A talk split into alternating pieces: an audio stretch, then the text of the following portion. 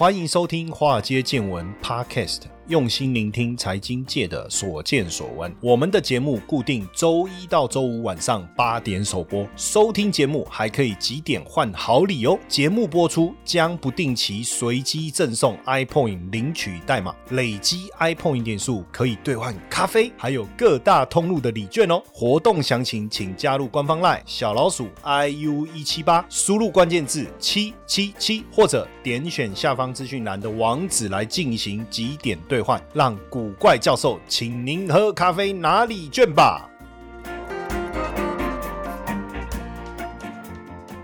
好，大家好，大家晚安，我是古怪教授谢承彦。俄乌战争打到现在，真的是你也不能怪我叹口气了哈，因为俄乌战打到现在，我们最担心的其实是欧洲粮仓啊，乌克兰哈。那因为俄乌战争的关系啊，导致这个粮食没办法出口。最近我们也感受到台湾吃东西变贵了哈。那当然，我们的部长说，哎呀，不能吃玉米就吃米呀。那如果米也涨了呢？啊，得加晒呀。不能吃米，不能这什么逻辑嘛？不能吃玉米就吃米，那如果玉米米都不能吃，那我要吃什么？吃面吗？粮食一定是全面性的上涨嘛？怎么会？哎，那个好像以前那个那个晋惠帝嘛，对不对？何不食肉糜？有没有？哎呀，真的是。那俄乌战争呢？现在波及黑海哦。虽然俄罗斯军队在这段时间一直阻止这个运送粮食的船离开黑海。那因为乌克兰大麦、小麦、玉米的产量啊，相当的一个丰富啊，所以一直以来都有欧洲粮仓的称号。那运送出口的这个黑海的航线呢，是全球主。要的粮食的贸易路线哈，所以俄罗斯封锁，当然就让这个全球粮价大幅度的上涨哦。其实因为我长期都有在关注这个农产品哈，因为我我我我之前我不知道大家有没有分有没有听过我分享，就是我会在每年的年底去买农产品。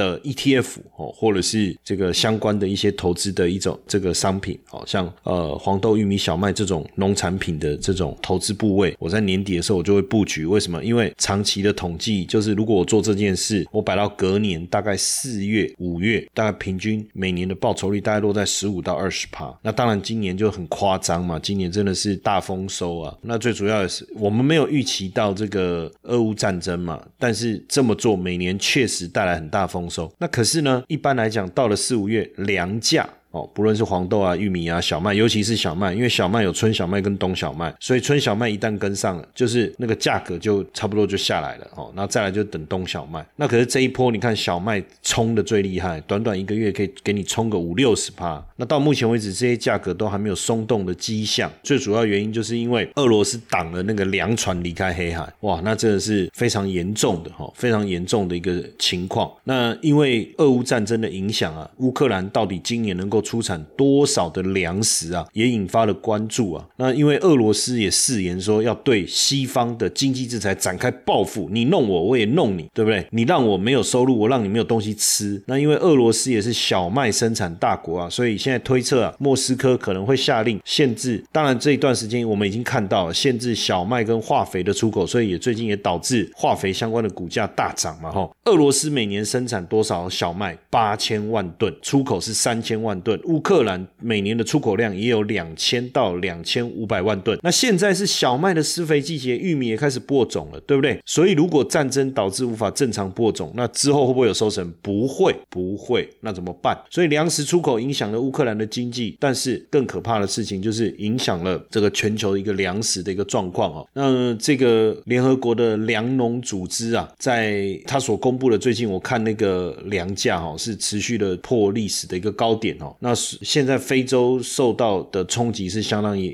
相当严重哦。那虽然说好像不用担心小麦的短缺，因为欧盟全境的小麦的收割量是远高于消费量，因为包括德国也是小麦出口啊。可是只有小麦啊，那其他地区怎么办呢？然后再来再来，如果他们看到这种情况，会不会自己也限制自己这个国家来出口这个小麦呢？哦，在非洲啊，很多都是不发达的经济体啊，而且依赖这个俄罗斯跟乌克兰进口的小麦。那因为非洲本身是缺乏小麦的生产啊，所以现在化肥的成本又飙高，对农民来讲是很严重的一个负担哦，很严重的一个负担。那所以俄罗斯的炮火哦，这个。引发了全球粮食危机啊。呃，这个农民在田里干活，结果那个邻居打电话给他说：“哎，你的仓库被炮击了。”结果冲过去看，仓库着火了，而且他的农工躺在地上，还被这个炸弹给炸受伤，受伤了。有讲受伤，可能是比较。轻描淡写嘛，简单来讲就是生命就没有了哈。那这个这个状况其实相当相当严重哦。那过去几周，其实你看到俄罗斯持续在轰炸乌克兰的城市啊、房屋、医院跟学校。那战争深入到乌克兰这个肥沃的平原，因为它就是欧洲的粮仓，所以你现在战争谁去跟你谁去跟你收割啊？谁去跟你播种啊？这绝对会是给全球带来一个毁灭性的一个影响哦，毁灭性的影影影响。那这个。可能会不会导致这个？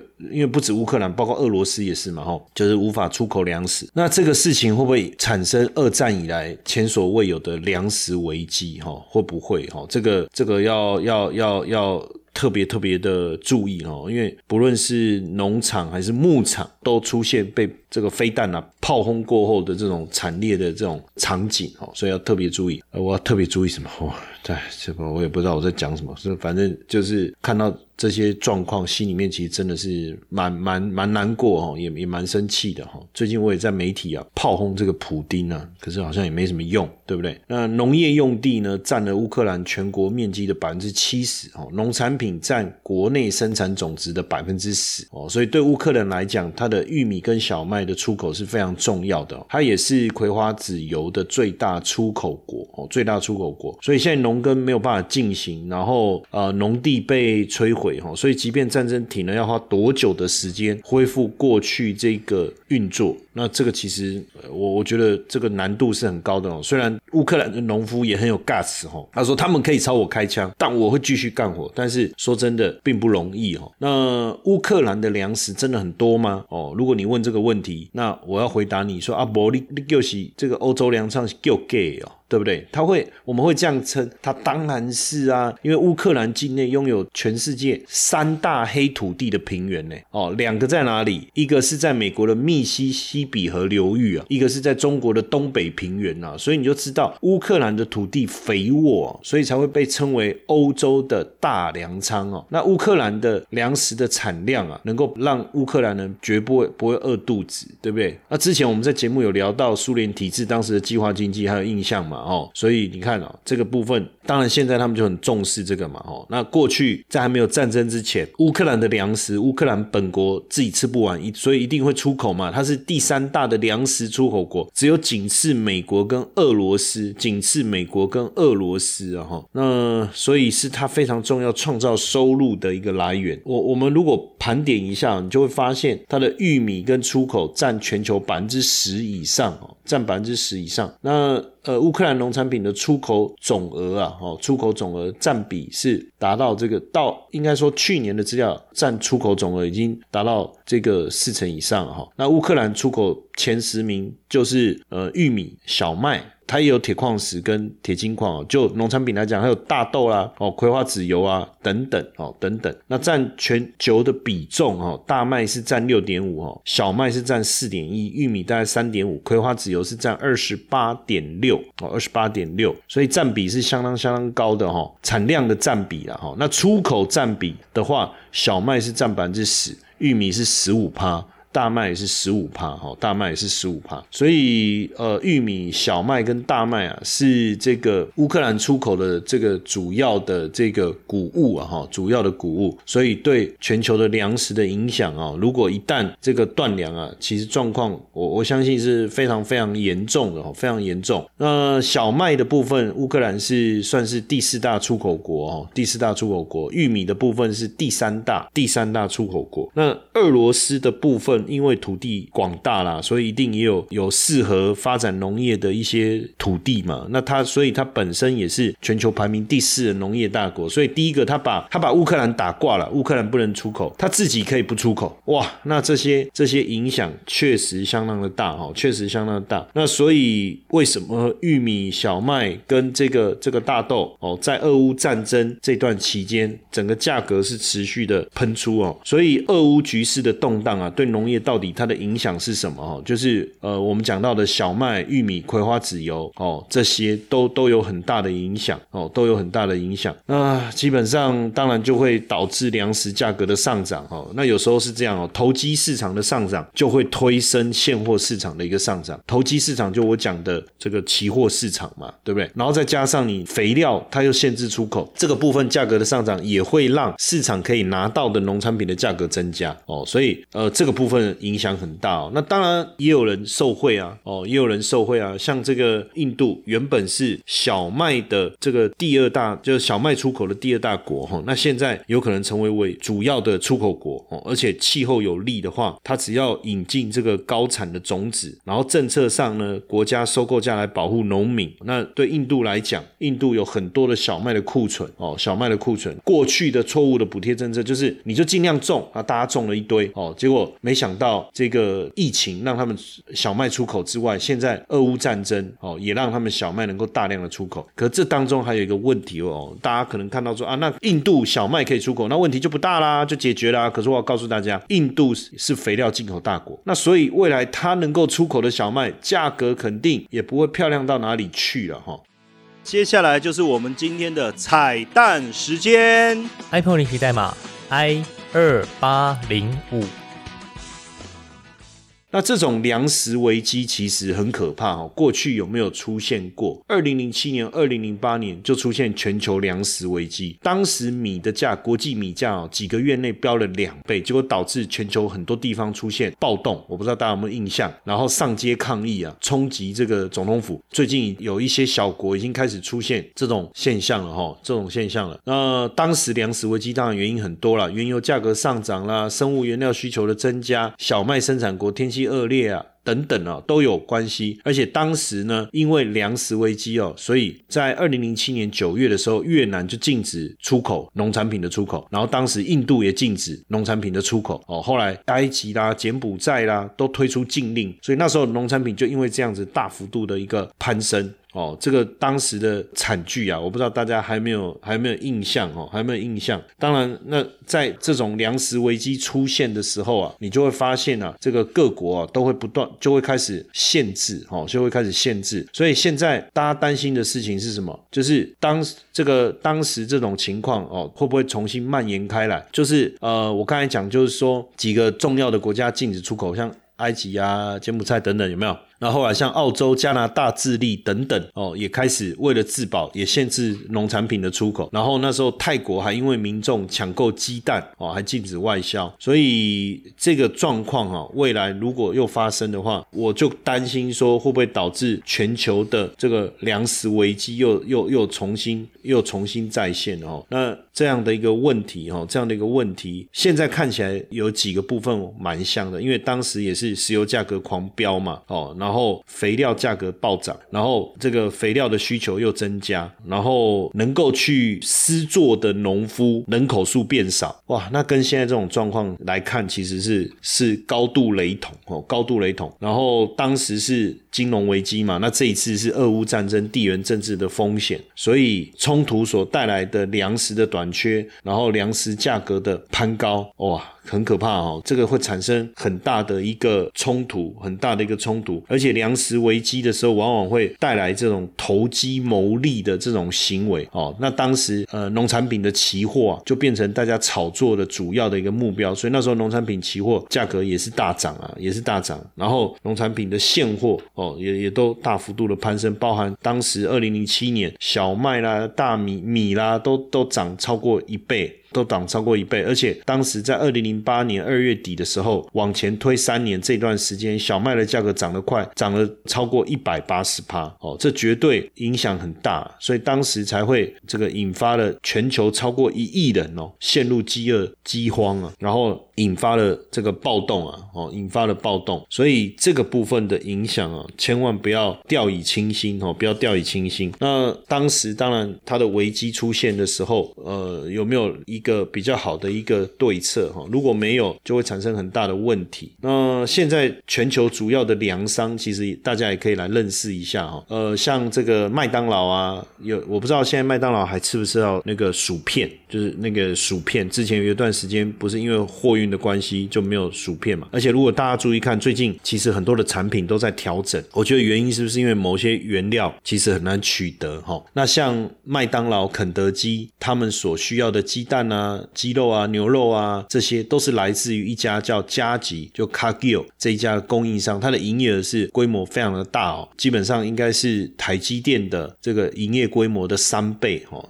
营业规模的三倍多哈。那全球四大谷物就是稻米、黄豆。玉米跟小麦，那稻米主要产地是在亚洲哦，像郑州，中国的郑州是主要的交易所。那黄豆、玉米、小麦呢，是以美国的芝加哥就 CBOT 为主要交易所，所以市场的市场跟价格绝大部分是被是由美国、加拿大、欧盟、巴西跟阿根廷所支配哦。那尤其是大型的欧美的跨国粮商，像美国的 ADM，还有邦吉，还有加吉，还有法国的路易达福，这些被称作 ABCD ABCD。四大粮商，因为他们的英文字母的开头刚好是 A B C D 啦，哈，第一个字母，那历史都超过百年哈，它等于是垄断了全球粮食交易量的百分之八十，掌握了生产、运输、贸易、加工到销售的产业链，好，所以你现在当然发生了这个俄乌战争，粮食的短缺，他们当然看在眼里，所以有没有可可能在这个地方上下其手，大发这个灾难财？有没有可能？我是用问号，我是用问号哦，我不是用句号哦，OK，我是在问说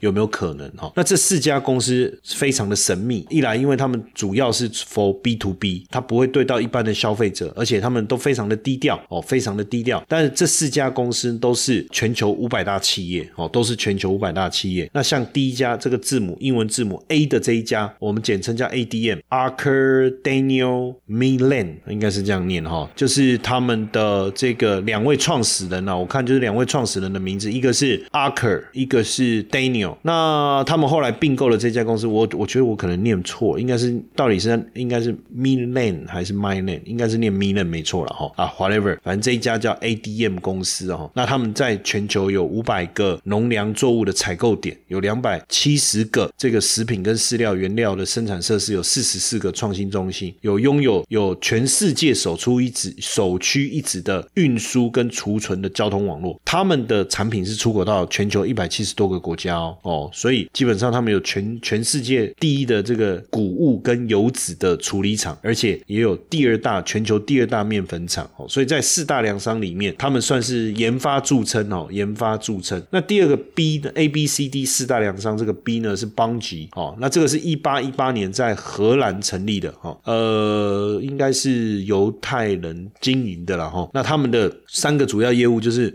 农业综合企业、化肥跟食品哦，化肥跟食品。那目前也是巴西最大的谷物出口商，哦，美国第二大大豆产品出口商，第三大的谷物出口商，哦，也是第三大的大豆加工商，更是全球第一大瓶装植物油的销售商。他们在南美洲是有很大片、很大片的农场，那他们也是肥料的供应商啊，所以他们会卖农民这个化肥，再跟他收购粮食，然后出口到其他国家。那这个 A B C D 的 C 呢，这一家叫这个加吉 cajo 是在爱荷华州创立的，总部是设在威斯康星州哦，威斯康星州。那目前在呃粮仓粮食输出跟交易业务上是全球第一哈，是全球第一。那他们也成立了呃，有另外成立了这个美国第一大肥料公司哦，Mosaic 哦，Mosaic 哦，还是 Mosaic，Mosaic。Mosaic mosaic 还是 Mosaic，我觉得我的我我这个还是要好好的练习一下哦。这个莫赛克哈，莫赛克。第四个这个 D 呢是路易达福，路易达福是法国人设立的，那总部在巴黎，总部在巴黎。那主要他在巴西也拥有两个非常大的发酵制造厂哦，他以蔗糖跟谷类等农作物制成发酵酒精来供应生殖燃油哦，供应生殖燃油，生殖酒精呐哦，生殖酒精的市场要全。全球化。所以这四家百年老店哈，当然就就知道他们的规模跟实力了哈，规模跟实力。所以他们不不不论不管是透过垂直整合来整合这个上下游的业务，还是透过横向的整合哦，横向，因为它的垂直整合等于是说，呃，上下游的供应链嘛，它也在播种初期就跟农民签合约哦，提供种子、化肥，然后再跟他收购，所以你看这个部分的关系是非常的紧密的哈。然后再来横向的整合，当然就是把竞争对手整并下来，还有包括他们的营运哦，做了非常重要的金融化。所以现阶段呢，你去想，如果这四大粮商要刻意拉抬这个农产品的价格，在现在的环境之下，坦白说也是师出有名嘛，对不对？所以你要怎么样去说说它有有不对呢？因为基本上农产品的价格就是就是持续的这个高涨嘛，哈，那也迎来这个农粮股的大行情，农农粮股的大行情。那这个专家也在抢，也在喊抢这个粮票哦，粮票。那现阶段来讲，战争所带来的通膨，让石油、天然气、黄小玉的供给减少哦，供给减少。那加上这个啊升息所带来的一个问题，所以现阶段来讲，农产品变成是我我觉得季节性时间点不对，可是现在的环境就是这样，所以变成要不要持续的投资，我我是觉得大家可以去关注我刚才讲的这这四大粮商哦，就 ADM、邦吉、加吉跟法国的路易达福哦，因为他们控制了全球百分之八十的粮食，但是目前只有两家有上市，一家是 ADM 哦，一家是邦吉，只有他们股票上市，所以更增添他们的神秘色彩哦，更增添他们的神秘色彩。当然这一次呃粮食危机的情况下哈，会不会有可能这个让它股价？大幅度的持续的一个大涨哦，大家当然可以持续的关注了。那台湾也有这个农粮股嘛，像台肥啊、东碱啊、汇光都是哦，都是。那当然最近也迎来了这个农粮股十五年来的一个大行情。哦，那像东碱是是做这个硫酸钾原料氯化钾，这个是最广泛的钾肥啦。当然这一次的涨肥不是我怎么在讲涨肥，涨幅最大的化肥啦，哦，不是涨肥，我怎么在讲涨肥？然后呢，他们的原料是来自于北美，所以比较不会受到战争的影响。所以简单来讲，就是说我的原料来自于北美，那大家看到这个化肥的俄罗斯的限制的出口，所以价格的大涨，客户肯定可以接受，所以他可以顺利转嫁给客户。哦，顺利转嫁给客户，这个也是一个它股价大涨的一个原因呢。那另外呢，这个台肥它的尿素是内销为主，哦，由中东供应原料，所以这部分的影响也不大。那也因为在这样的情况下，当然它也受惠。还有是汇光，它是做植物保护剂。俗称农药了哈，还有这个地宫膜哈，地宫膜，那这个部分当然也会也一定就会受惠。但很多人当然也会问说，到底这个农粮股可不可以追哈？俄乌战争当然冲击了原物料行情，那化肥的飙涨，农粮股当然成为大家关注的一个焦点哦。那当然呃，在这个过程中，股价上涨力道非常强。这些股票过去其实是市场比较冷门的股票，那突然之间受到大家的关注，那当然这个 spotlight 一打下去，镁光灯一照，那当然就。就不得了了嘛，那这量全部集中到这个地方去炒作。但是我要告诉大家，就是说我们也不知道这个情况会持续多久哦。那反正俄乌战争没有结束的一天，农产品价格没有顺利补上的那一天，我们现在所看到的状况就还是会持续。但是它是会大幅度的往上喷，还是高档震荡整理，我们就不晓得了哦，我们就不晓得了。